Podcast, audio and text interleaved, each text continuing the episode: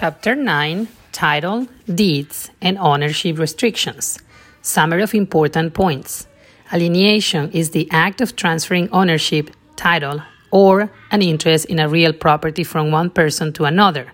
Alienation may be voluntarily with the owner's control and consent, or involuntarily without the control and consent. Voluntarily alienation is accomplished using a deed or a will. Involuntary alienation occurs when 1. A person dies intestate without a will, and the property descends to the decedent's heirs. 2. When the property transferred to the estate through escheat because the owner died intestate and had no known heirs. 3. By adverse possession when the true owner fails to maintain possession of the property and seized by another. And fourth, by eminent domain through a condemnation proceeding. Actual notice is direct knowledge acquired when the transaction happened, whereas constructive notice is recording the information in public record. A chain of title is the complete, successive record of the property's ownership. An abstract of title is a summary report of what exists in public record. The two types of title insurance are one, owner policy, which is not transferable and protects for the purchase price of the property, and two, the lender policy, mortgagee policy, which is transferable and protects for the balance of the mortgage loan. The two parties to a deed are grantor, owner giving title, and the grantee, the owner receiving title. The deed must be signed by the competent grantor and witnessed by two people. The grantee does not sign the deed. The premises section of the deed names the parties to the deed and the date of the deed. The premises section contains the granting clause with the words used to convey the property.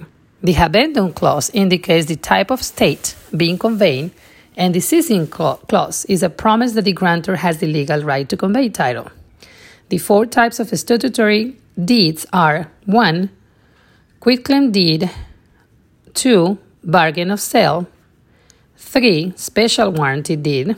And fourth, general warranty deed. A general warranty deed provides the most comprehensive uh, warranty and contains three unique covenants 1. Quiet enjoyment, 2. Further assurance, and 3. Warranty forever. Public or government restrictions are on ownership include police power, eminent domain, and taxation. Private restrictions include deed restrictions, easements, leases, and liens.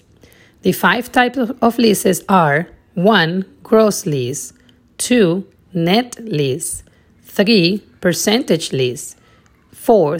Variable lease, and 5. Ground lease.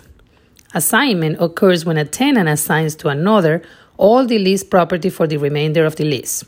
A sublease occurs when a tenant assigns only a portion of the lease property or the tenant assigns all the property for a portion of the remaining terms of the lease. A general lien may affect all properties of a debtor. General liens include the following judgments, income tax IRS, and estate tax liens. A specific lien affects only a particular property. Specific liens include property tax and special assessment, mortgage, vendor, and construction liens. Lien priority of junior liens is the date and time a lien was recorded in public records. However, property tax liens, special assessment liens, and federal state tax liens are superior liens and take priority over all other liens, including the IRS lien, regardless of the recording date.